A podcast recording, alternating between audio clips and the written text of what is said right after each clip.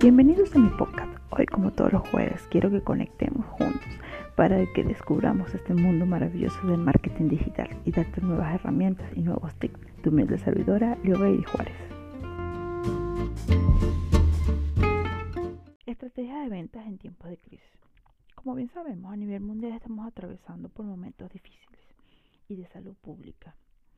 Muchas empresas han tenido que cerrar sus puertas y otras han potenciado sus sistemas de gestión y han diversificado sus productos o servicios sin tener que cambiar su esencia como empresa y marca. La estrategia de venta consiste en diseñar un plan de acción para alcanzar los objetivos comerciales propuestos. ¿Cómo hacerlos en tiempos de crisis? Primero, cambiando la estructura de trabajo por uno remoto herramientas de tecnología y que permitan cierta flexibilidad. Un ejemplo de ello es, por ejemplo, al equipo de venta, eh, asignarles la comunicación a través de videollamadas. Obviamente, para que hagan eso, debemos como empresa facilitarles eh, herramientas, bien sea computadoras, equipos sofisticados, en este caso teléfonos inteligentes, en donde ellos puedan hacer sus videollamadas de manera óptima. ¿ok? Eh, número dos, implementar políticas de procedimientos eficientes para que así las personas puedan hacer bien el trabajo.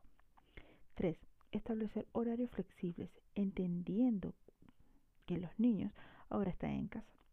Por ello, debe haber una flexibilidad a la hora de la comunicación.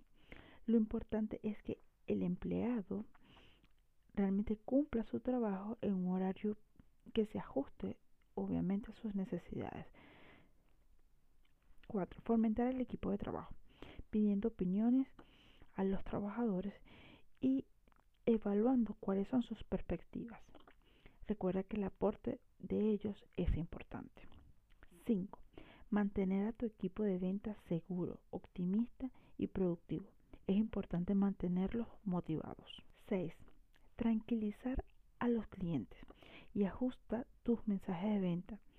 Aquí se puede usar una filosofía bastante práctica y es donde primero se sirve y luego se vende. 7. Ayuda a tus clientes y prospectos y enfrenta estas nuevas incertidumbres. Recuerda que todo está difícil en sus vidas. Dentro de todas estas estrategias es importante seguir cerrando contratos, pero también es indispensable ser empático con tus clientes, con tus trabajadores.